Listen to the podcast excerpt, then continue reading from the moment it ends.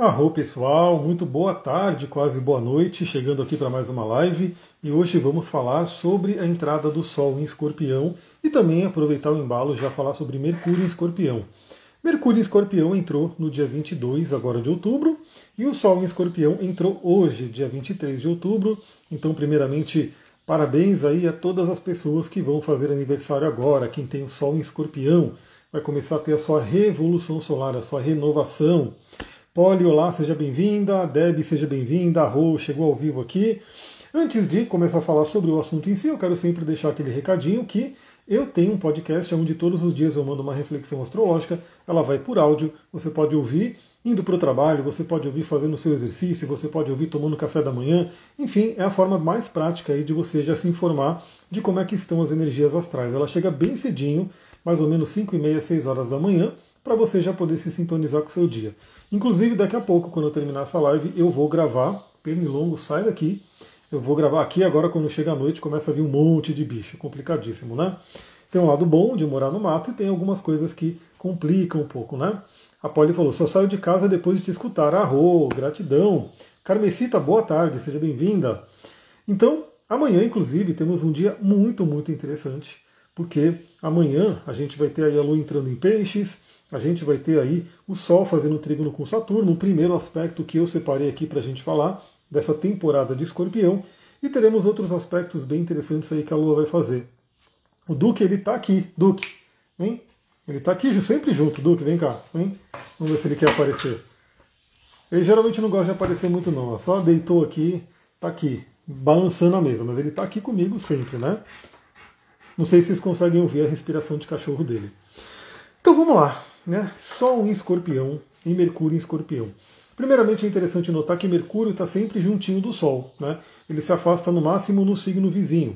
Então, nesse, nessa temporada a gente vai ter Sol e Mercúrio juntinhos ali no mesmo signo. Então a gente viu que Mercúrio entrou em escorpião no dia 22 e o Sol entrou hoje no dia 23. Porém, como Mercúrio é mais rápido, no dia 10 de novembro ele já sai, né, já vai para outro signo e o Sol fica até o dia 22 de novembro em Escorpião.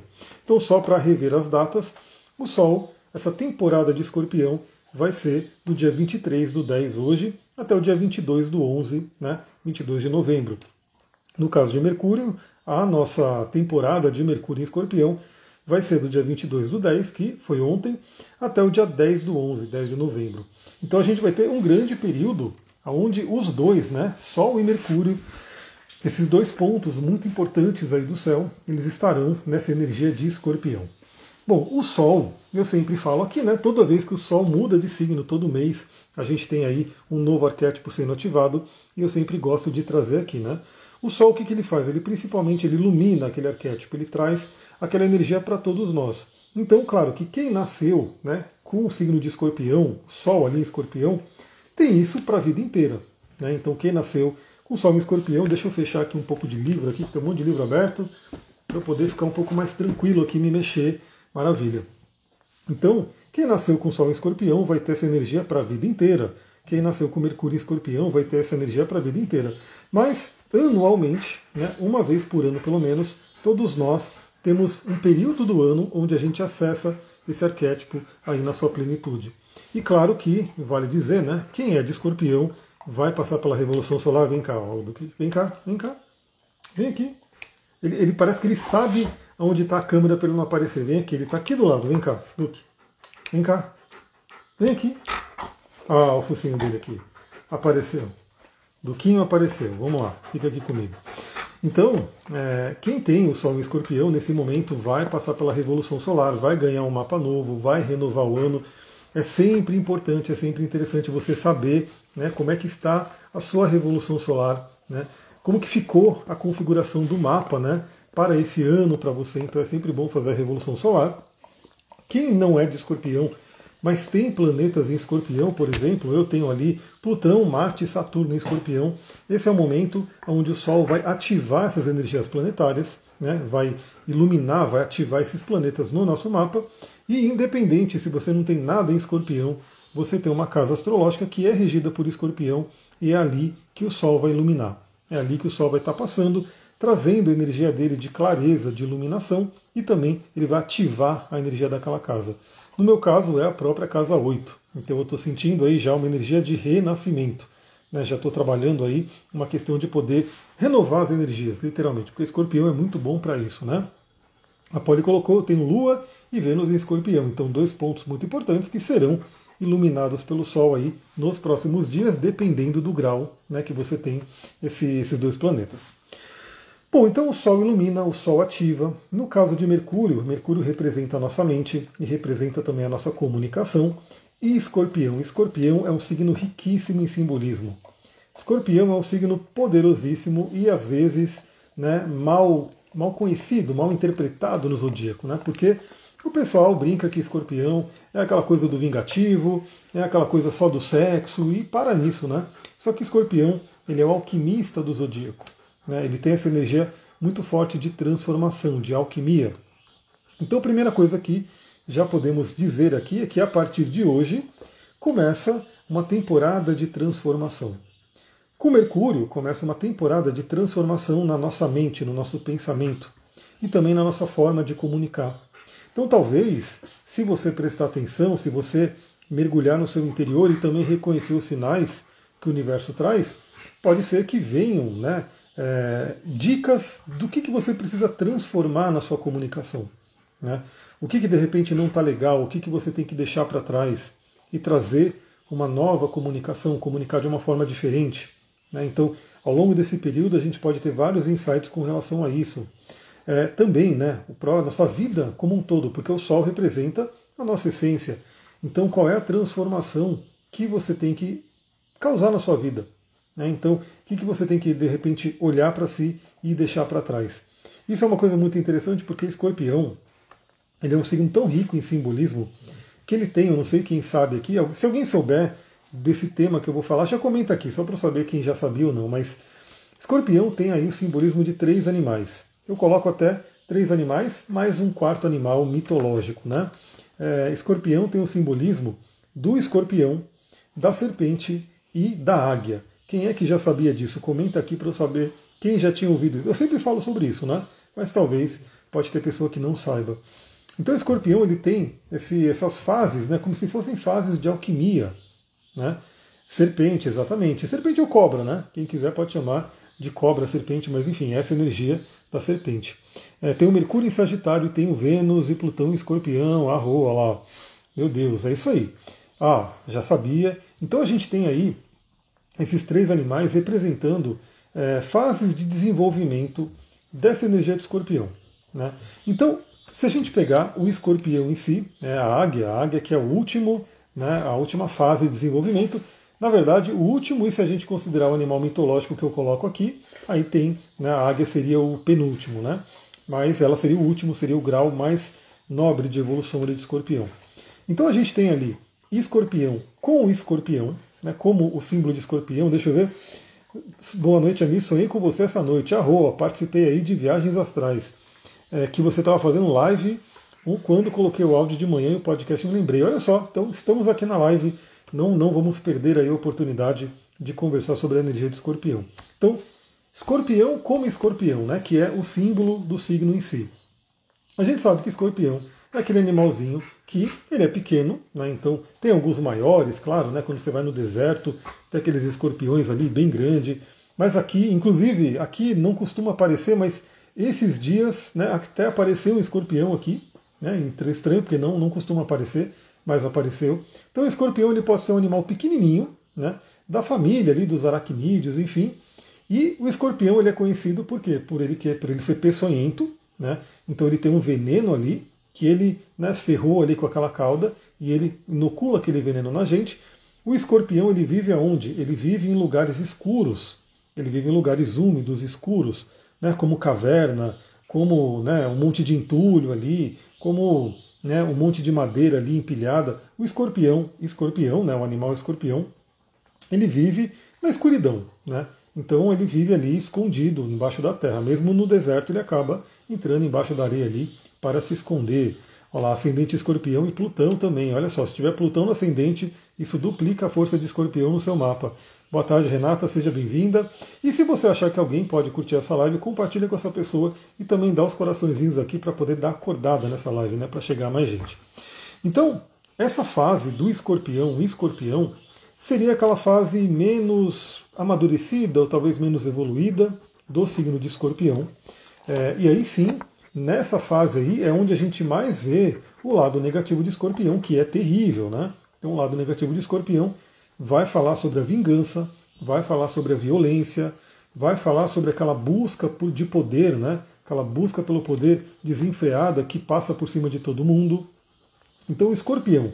Escorpião é aquele arquétipo, né? é aquele signo que tem, tem muito a evoluir. Né? Então, seria a primeira fase. E aí, a gente, infelizmente, no mundo, a gente tem muitos escorpiões que ainda estão somente na fase escorpião né? do seu signo. É, olha só, aqui sentindo muito eclipse no meu ascendente, eu imagino, né, Sheila? Porque eclipse no ascendente, ascendente é um dos pontos mais sensíveis do mapa, né? E aí a gente tem o escorpião como serpente, né, ou como cobra. E é interessante notar que a serpente é um animal é, também é, muito injustiçado, né, tem muita coisa que se fala negativa sobre a serpente, que vem aí da religião, enfim. Mas se a gente vê, por exemplo, nas religiões orientais, na Índia, por exemplo, a serpente ela é extremamente sagrada, né? A gente tem aqui na base da coluna a nossa Kundalini. Kundalini seria o que? A nossa serpente de fogo. Uma serpente ígnea. Então a serpente é um animal né, com um simbolismo também muito rico. No xamanismo, a serpente ela é conhecida também como curadora, como animal que traz a medicina da transformação, e principalmente porque a serpente ela troca a pele inteira. Né? Então a serpente ela se renova completamente.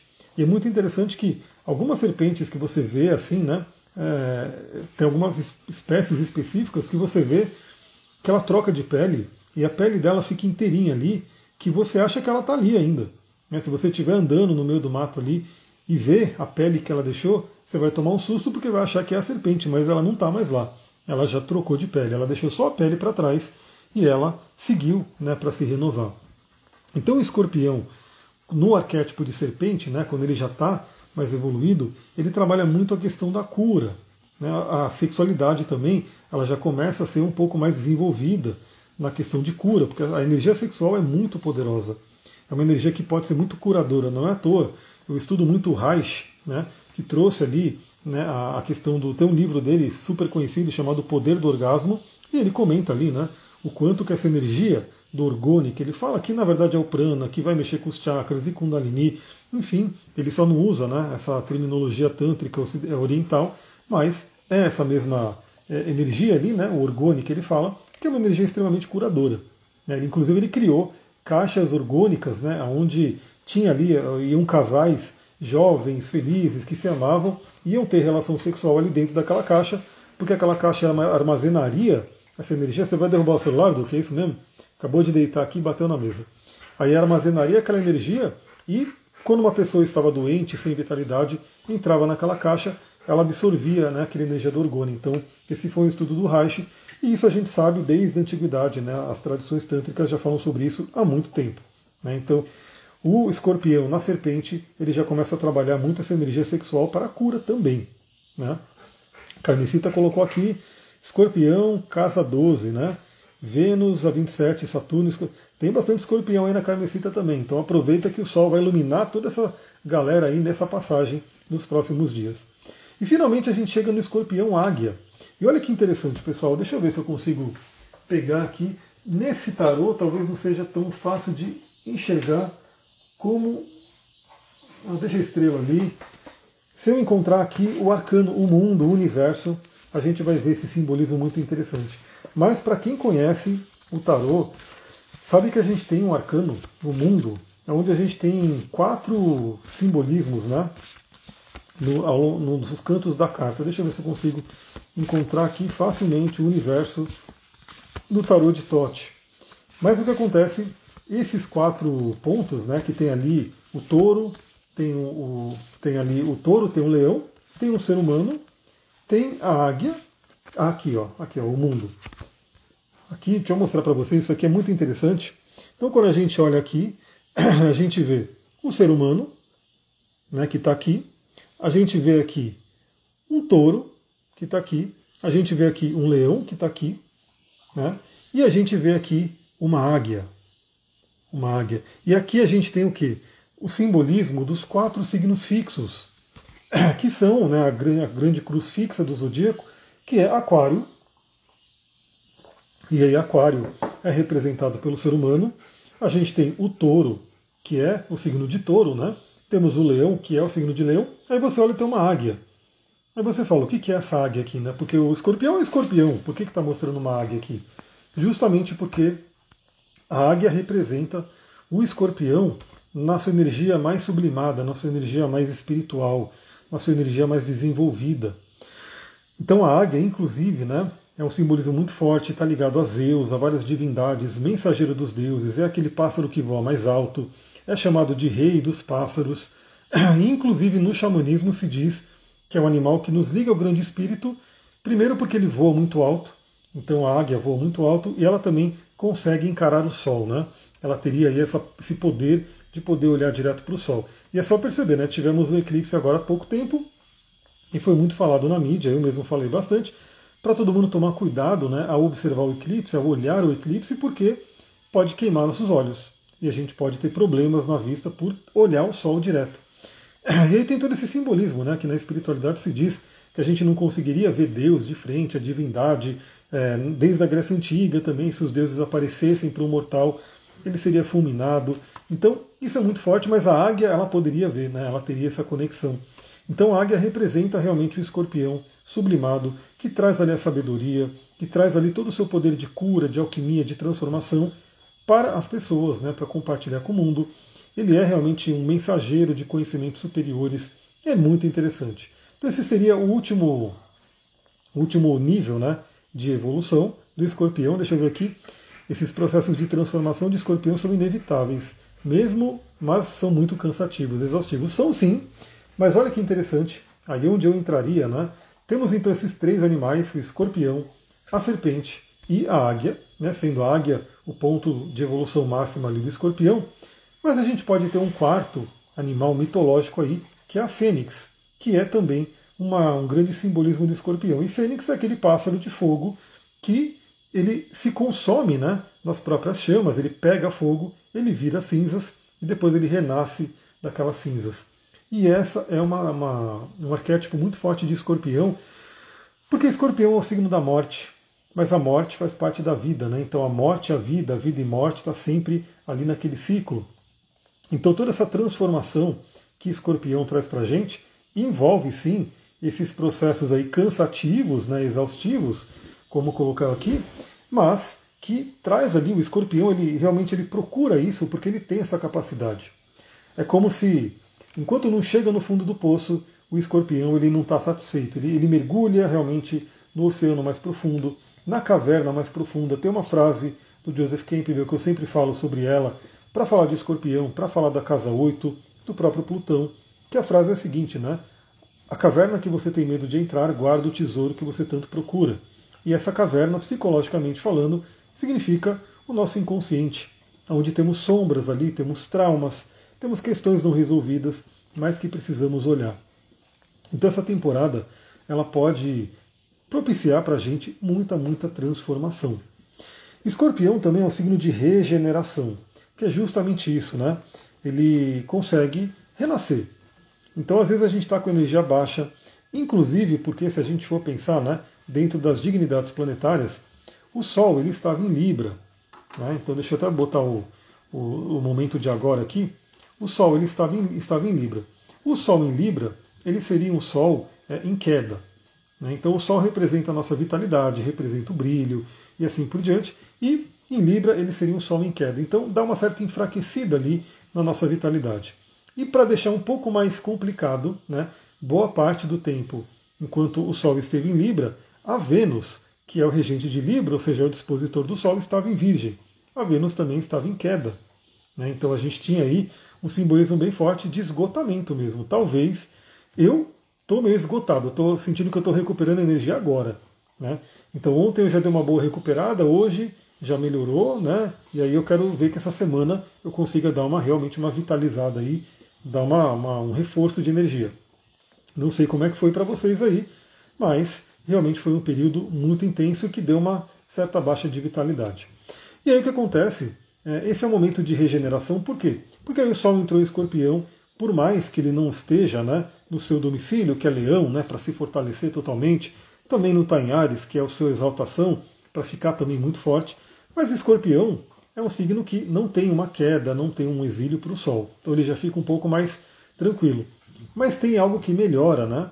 Porque o Sol está em escorpião, quem é o regente de escorpião é Marte, né? E o planeta Marte está em escorpião também fortíssimo. Então realmente pode ser um momento de regeneração, de renascimento, de cura que a gente pode trazer. Tanto para o nosso corpo físico quanto para a nossa mente, emoções, enfim, é um momento que pode ter muitas curas acontecendo.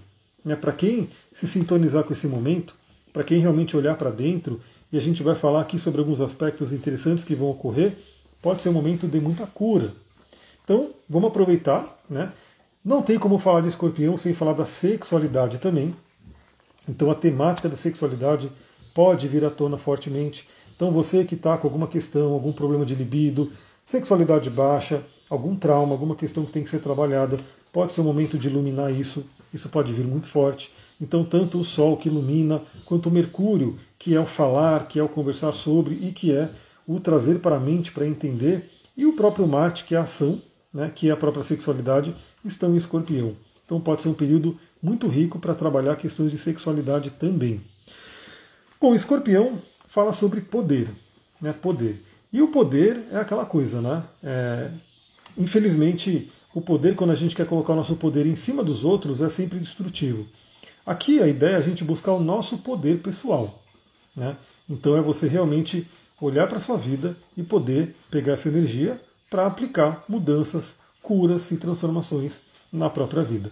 Mas a gente sabe que no lado negativo podemos ter aí disputas de poder fortíssimas chegando ali. Então observe nos seus relacionamentos, observe ali no seu dia a dia porque pode ter alguém que venha incitar isso, e aí você já sabe, fala, não, não vou entrar nesse jogo não, não vou ficar com um jogo de poder, vou pegar esse poder e desviar ele, vou colocar ele para dentro de mim para que eu possa me transformar. Deixa eu ver como tirar proveito dessa energia, sendo que meu Marte está em peixes no meu ascendente. Então, se você tem Marte em peixes, é um momento muito interessante, por quê? Porque escorpião faz um trígono com peixes. Então significa que tanto Marte, quanto Mercúrio, quanto o Sol em determinado ponto aí dessa trajetória, vão fazer trígono com seu Marte e com seu próprio ascendente.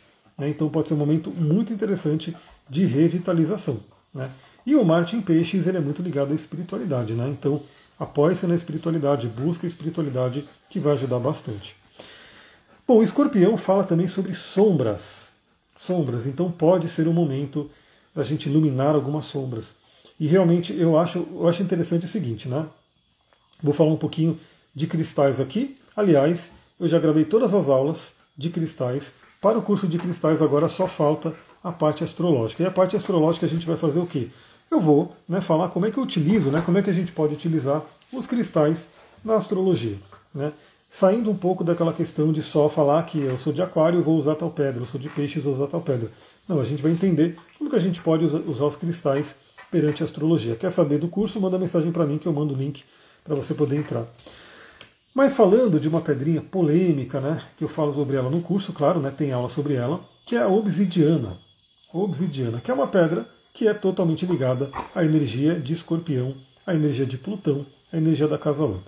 A obsidiana, né, ela divide corações, ela tem toda a intensidade dela, né, o 880 dela, ele se manifesta fortemente, porque é praticamente a única pedra né, que a gente tem essa divisão tão grande. É, uns amam obsidiana, então quando a gente fala de xamanismo, de bruxaria, né, da magia no geral, o povo ama a obsidiana. Na litoterapia, o povo quer distância da obsidiana. Né, então, quem conhece um pouquinho né, sabe do que eu estou falando. Se você fez o curso de litoterapia, você sabe que a obsidiana ela não é utilizada dentro das terapias, ela só é utilizada num determinado ponto ali específico de um ralo energético, mas é uma pedra que não é recomendada em nenhum ponto e assim por diante. Já dentro do xamanismo, da bruxaria e assim por diante, ela é extremamente adorada, né? uma pedra muito adorada. Fato é que a obsidiana é uma pedra caótica, né? Primeiro que ela não tem sistema de cristalização, então ela não tem a geometria sagrada que caracteriza os cristais. Então, quando a gente fala de um cristal, desse aqui, esse laser né, de cristal, ele tem uma geometria sagrada dentro dele, ele tem um sistema né, que organiza a energia, que ordena a energia, que é o Saturno. Né? Saturno representa esse, essa organização, essa ordem. A obsidiana não tem. Né? Então ela não tem essa ordem dentro dela, ela simplesmente emana a energia dela de uma forma caótica. Representando, inclusive, os três planetas transpessoais, né? que é aquela coisa, se você não tem um Saturno bem resolvido, nem queira né, lidar com Urano, Netuno e Plutão, porque vai ser uma coisa bem complicada. Mas a obsidiana, além disso, né, além dela não ter sistema de cristalização, ela nasce do quê? Ela nasce de uma explosão de um vulcão.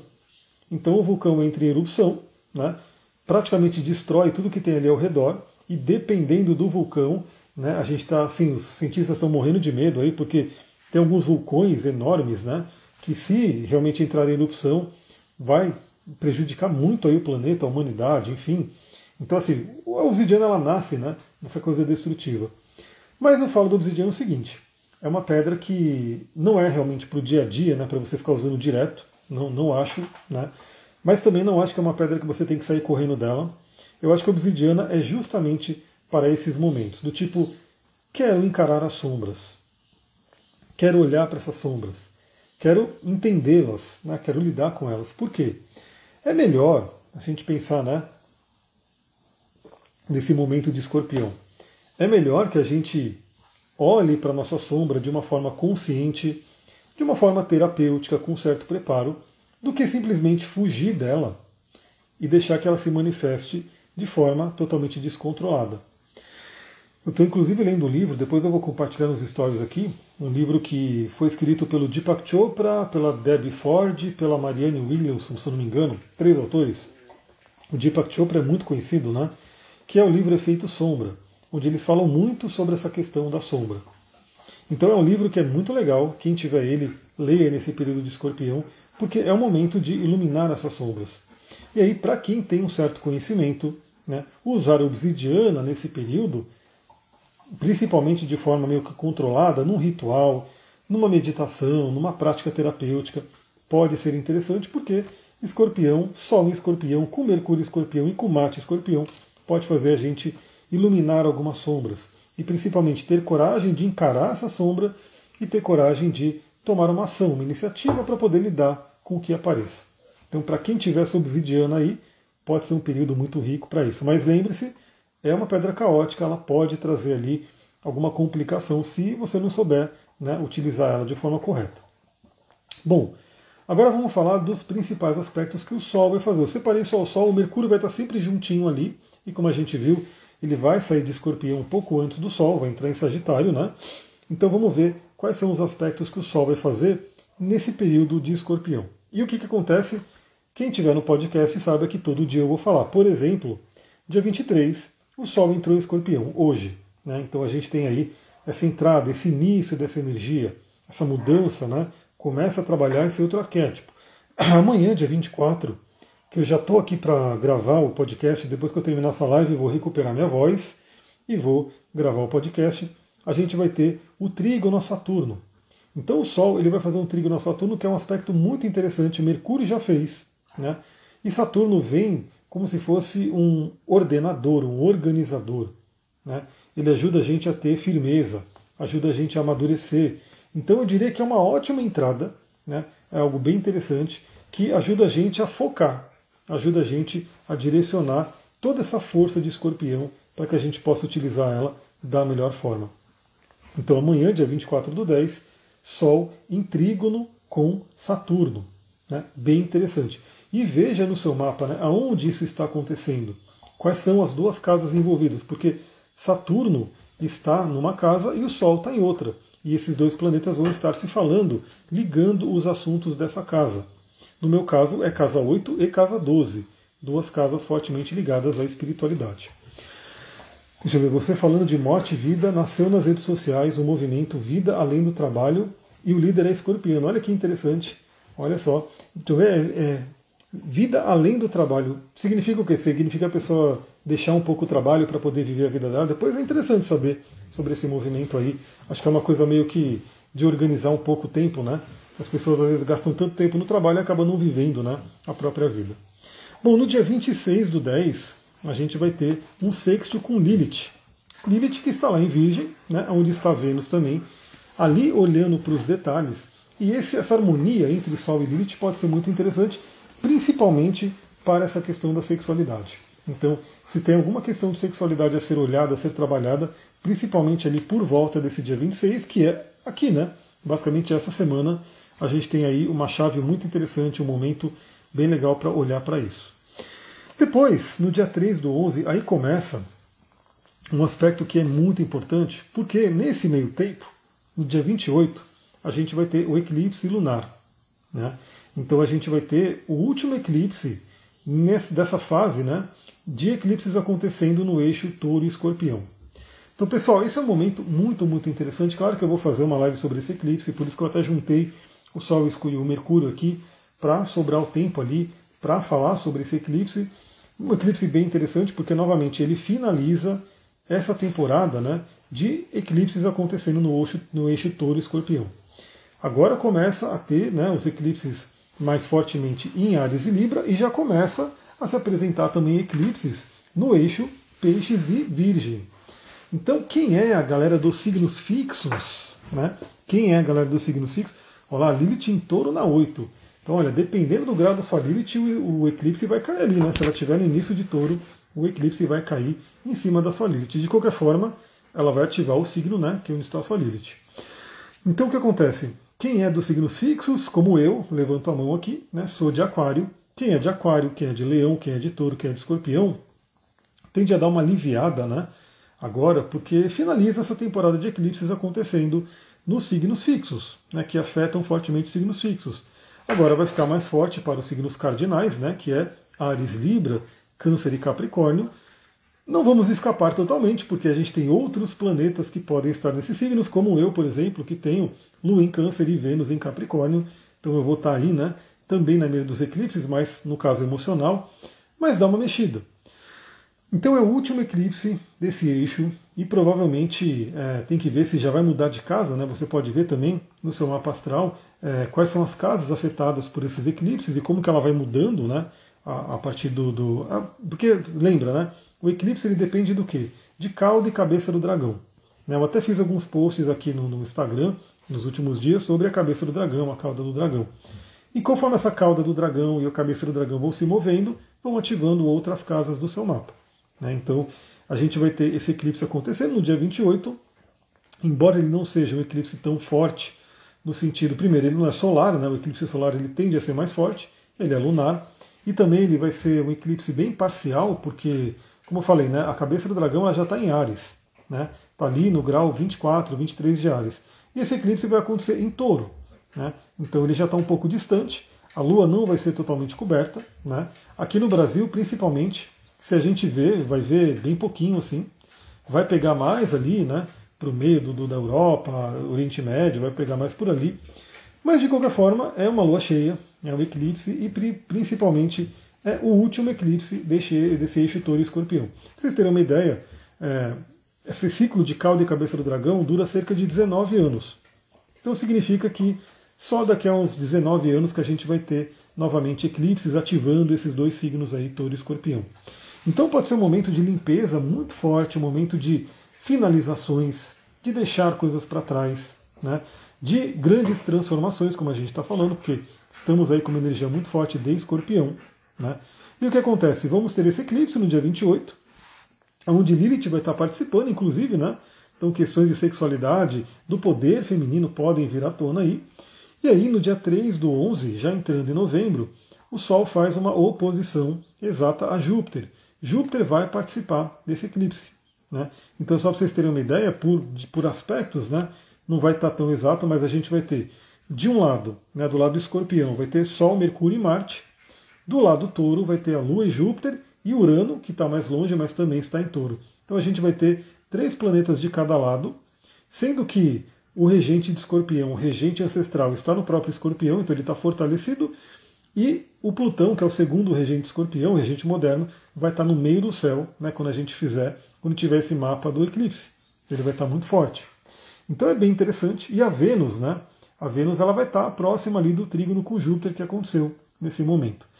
E aí o que acontece? Dia 3 do 11, então, fecha exatamente essa oposição, onde a gente pode encarar nossas crenças. Né? Então, verificar o que, que é. Assim, eu trabalho com astrologia terapêutica para o autoconhecimento, para a cura. Então, eu estudo muito toda essa parte de PNL, da psicologia. Então, várias, tudo que envolve o ser humano eu gosto de estudar. Aliás, essa é uma temática de escorpião. Né? Entender a mente humana, estudar a mente humana. E a gente sabe que né, é, muito do que acontece na nossa vida vem das nossas crenças, daquilo que a gente aprendeu a acreditar, daquilo que a gente foi ensinado de alguma forma, né, que acaba vindo na infância através da ação dos pais, da família, né, é, da escola, da cultura e assim por diante. E a grande questão é o seguinte: se você não está colhendo na sua vida, né, se alguma área na sua vida não está legal, não está fluindo bem, vale a pena olhar para quais são as crenças que você tem nessa área. Qual que é a questão? A questão é que às vezes não está tão na superfície. Olha lá, a Sullivan falou, somos Sherlock Holmes da mente humana. Exatamente, escorpião adora investigar a mente humana. Né? É ali uma coisa do tipo entender o que acontece com a mente humana. É um signo muito ligado a isso. Por isso que eu falo, quem tem o meio do céu em escorpião, por exemplo, veio para estudar isso, para ser detetive, enfim. Essas coisas aí são bem interessantes. Agora, o Sol fazendo oposição a Júpiter, o que também significa né, que a gente chega no ápice da, da retrogradação de Júpiter, e a gente vai ter, depois desse Júpiter, olha que interessante, hein? Esse eclipse vai acontecer no grau 5 de touro, e é exatamente no grau 5 de touro que Júpiter vai estacionar no final do ano, bem no último dia do ano, para voltar ao movimento direto. Então, Júpiter está em touro. A gente pode ter, claro que a gente pode ter, depende de você, né? Olha para a sua vida, quem gosta né, do, do coaching faz uma roda da vida, né, que mostra ali as áreas da vida que você pode trabalhar. Faça uma avaliação e veja que área da vida que eu gostaria de trabalhar, que não está fluindo bem, que não está legal. Né? Investigue, pode ter uma crença envolvida ali. Agora, o signo de touro ele fala muito sobre o que? Sobre dinheiro, né? sobre toda essa parte de sobrevivência, a parte financeira. Então, muitas pessoas podem aproveitar essa, essa janela aí, né, esse período de escorpião, para iluminar crenças financeiras. E é bem aquela questão, né? É, às vezes você pode ter um, uma, uma crença que está na superfície. Né? Então é só você pensar e, e observar no seu dia a dia, do tipo, você repetindo frases que você talvez tenha ouvido dos seus pais, do tipo, ah, dinheiro não dá em árvore, né? dinheiro é difícil de conseguir, dinheiro é o mal do mundo, dinheiro não sei o que, é sujo. Né? Que, quem não ouvia isso? Né? Eu ouvia isso direto. Né? Acho que todo mundo, de uma certa forma, acabava ouvindo isso, né? Ah, pegando dinheiro é sujo, sendo que se a gente for ver, talvez o celular seja mais sujo que o dinheiro, né? em termos de bactéria mesmo. Mas a gente ouvia essas coisas. E às vezes isso está ali, né? Então você percebe, se percebe falando isso, mas às vezes você já transmutou, né? Você já falou, não, não tem nada a ver, dinheiro é maravilhoso, eu quero dinheiro, você harmonizou com dinheiro. Só que, no fundo, no fundo, tem uma crença ali que talvez esteja te atrapalhando. Então veja também que essa temporada de escorpião, né, como acontece ali, né, fazendo essa oposição a Júpiter, ela é muito interessante por quê? Porque Júpiter é um planeta que ele traz bênçãos, ele traz crescimento, ele traz oportunidade. E ele fica cerca de um ano em cada signo.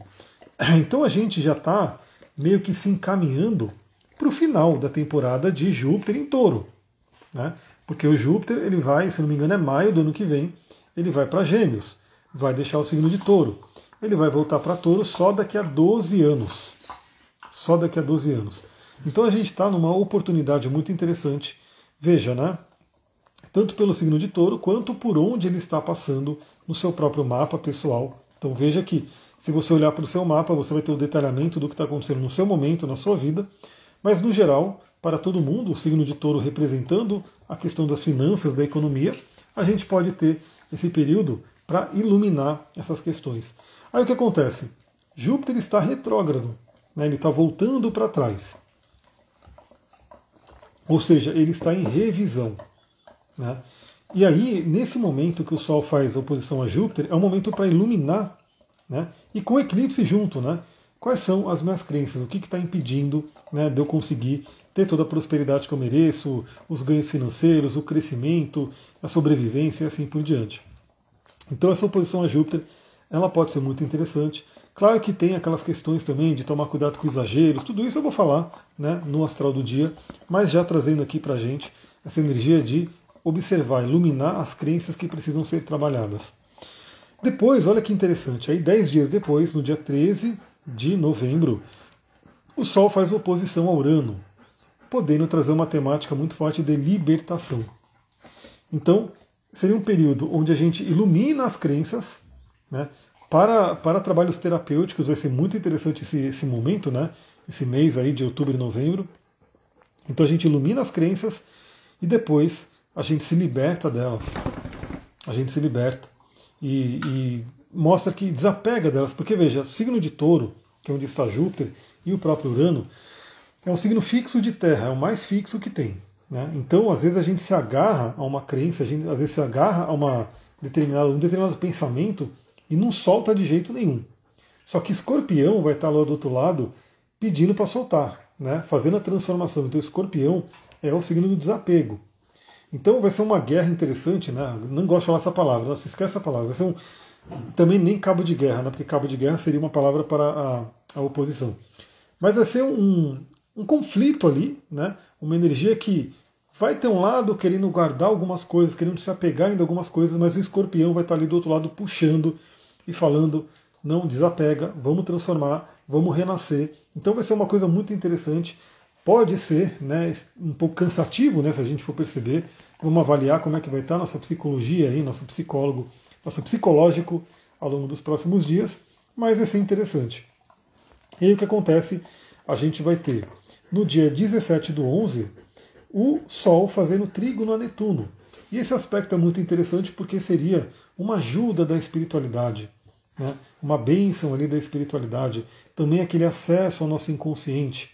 Então vai ser um momento bem místico, bem forte ali para o nosso emocional, vai ser bem, bem interessante. Deixa eu ver.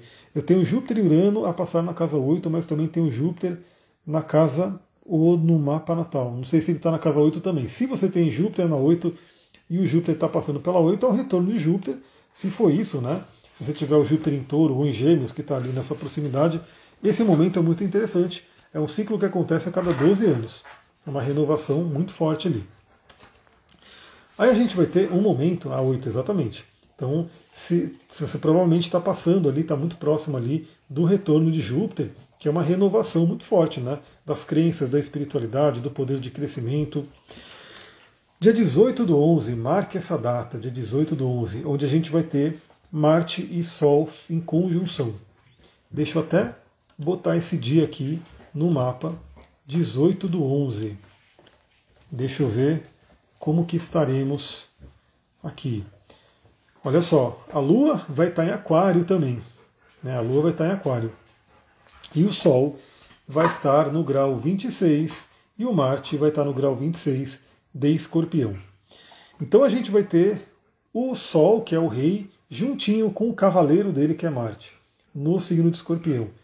É uma força muito grande. E aí é aquela coisa, né? É uma força muito grande que pode ser utilizada para o positivo ou para o negativo. A gente que tem que direcionar essa energia. Vai ser uma coisa muito interessante, né? Porque o Sol ele vai estar tá falando com muitos planetas aqui, né? Se a gente pegar esse dia, ele vai estar tá falando com muitos planetas. Vai estar em conjunção com Marte, trígono com Netuno, sexto com Plutão, oposição a Urano ainda e quadratura com Saturno. Então ele vai estar falando com muito planeta, mas o destaque é a conjunção com Marte. Isso pode trazer muita força, muita energia. Eu diria que são dois aspectos que vão acontecer próximos ali, que vão meio que fechar com chave de ouro essa temporada de Escorpião. Então, novamente, eu mostro aqui para vocês que a gente pode utilizar essa energia, essa temporada de Escorpião, para um grande renascimento, para uma transformação. No dia 18, o Sol faz conjunção com Marte. Marte é o regente tradicional de Escorpião. Vai dar uma fortalecida muito grande. Em seguida, no dia 20 do 11, o Sol faz um sextil a Plutão. Ou seja, ele faz um aspecto fluente com Plutão, que é o regente moderno de Escorpião. Então é como se, nesse final de temporada, né, depois de passar pelo trígono a Saturno, sexto com Lilith, oposição a Júpiter, oposição a Urano, aí começa a receber as bênçãos que é o trígono com Netuno, conjunção a Marte, sexto a Plutão, e no dia 22 ele entra em Sagitário. Né? Então, pessoal, é assim, a gente pode ter principalmente nesse período, junto com o eclipse, né, com a oposição a Júpiter e Urano, uma certa turbulência. Né? E escorpião sobrevive à turbulência, essa é uma questão. Né? Então, por pior que esteja, a gente tem essa força para conseguir ultrapassar. Mas finalizando ali, para quem é do terceiro decanato de escorpião, né, começa a vir ali uma fluência bem interessante. Né? Começar por Netuno, a conjunção com Marte, né, que se a gente trabalhar no positivo, pode dar muita força, muita energia, e o sexto a Plutão. Então é como se, terminando a passagem por escorpião, vem os dois donos da casa, tanto Marte quanto Plutão, e dá aquele presente, dá aquele parabéns. Você ultrapassou. E aí, no dia 22, o Sol entra em Sagitário, né, que aí traz uma outra energia. A gente volta aqui para fazer uma live e conversar sobre isso. Mas eu sempre falo sobre isso e eu gosto de trazer aqui também, né, para quem está chegando agora, para quem ainda nunca ouviu o que eu falei. Eu tenho essa, essa sequência né, de Escorpião e Sagitário como uma sequência muito interessante, onde Escorpião, como a gente já falou, representa aquela caverna escura que pode dar muito medo. Né? Então, imagina que você quer encontrar uma esmeralda, um diamante, um, um mineral precioso, né? um metal precioso. Aí muitas vezes eles estão onde? Eles estão embaixo da terra e você tem que entrar lá, né? Naquelas minas, naquela caverna escura. E aí entrar numa caverna escura dá medo, né? Então não sei se alguém já entrou aqui, mas não tem luz, então você tem a sua luz. Se a sua luz falhar, você se ferrou porque não vai enxergar nada. O ser humano não enxerga no escuro. Então a gente vai descendo, pode encontrar muitos animais, pode ter água ali, pode ter um monte de perigo, um monte de coisa. O ar é rarefeito, né? Aquela coisa bem né, pesada. Mas, o que acontece? Imagina que isso é esse período, a gente está entrando na caverna agora. Se a gente for andando né, e enfrentando as coisas, a gente vai chegar lá e encontrar né, a nossa esmeralda, encontrar ali a nossa safira, encontrar o nosso rubi, enfim, a gente pega essa pedra. E quem vai dar essa pedra para nós? Né? Para a gente? Para nós, sei lá, enfim, quem vai dar essa pedra para a gente? Nada menos do que os dois donos da casa, Marte e Plutão. Eles nos entregam essas pedras preciosas e a gente volta, né? Começa a sair da caverna e vai em direção à luz novamente, que é o Sagitário. E aí quando a gente chega no signo de Sagitário é como se a gente estivesse saindo da caverna e o Sol começa a iluminar a nossa face, enfim, a gente começa a respirar melhor e aquela coisa toda. Aliás, eu quero fazer um paralelo aí também, né? E essa é uma imaginação ativa que vocês podem fazer, para quem gosta de meditação, onde a gente entra ali na caverna, olha só, geminiana, geminiana, mas minha vida foi fundo do poço e transformação. E a gente pode sim, a gente às vezes vai para o fundo do poço, mas se transforma, pega o impulso ali, né? O Tantra também tem um aforismo muito interessante que ele diz, né? Quando você cai no chão, é com a ajuda do chão que você se levanta. Né? Então, às vezes a gente tem que bater realmente nesse chão para poder se levantar e voltar né, à luz. Mas tem uma outra analogia muito interessante. Eu não sei se alguém aqui já participou de uma tenda do suor né, do xamanismo. É o Temascal. Pessoal, ali é tenso, viu? É tenso, eu já participei. Parece que você vai morrer mesmo. Né? Parece que você vai morrer. Principalmente porque quando eu fiz, era um monte de gente ali. Não sei como coube tanta gente ali. Né? Dentro de um lugar escuro e que está super quente. Né? Ou seja, é ruim de respirar e você acha que vai morrer mesmo. Mas o que acontece você está ali na tenda do suor, está naquele sofrimento ali, enfim, e depois você sai da tenda do suor e você olha para o céu e você tem o, o, o, refresca ali, é uma coisa incrível, né? O contraste que dá. Então também, né? Olha lá, a Renata falou, já também, muito intenso. E é muito intenso. Então, mas a tenda do suor era é feita para curar também, né? Ela traz ali a questão da energia da cura. Então o escorpião, essa transição de escorpião para Sagitário representa muito isso.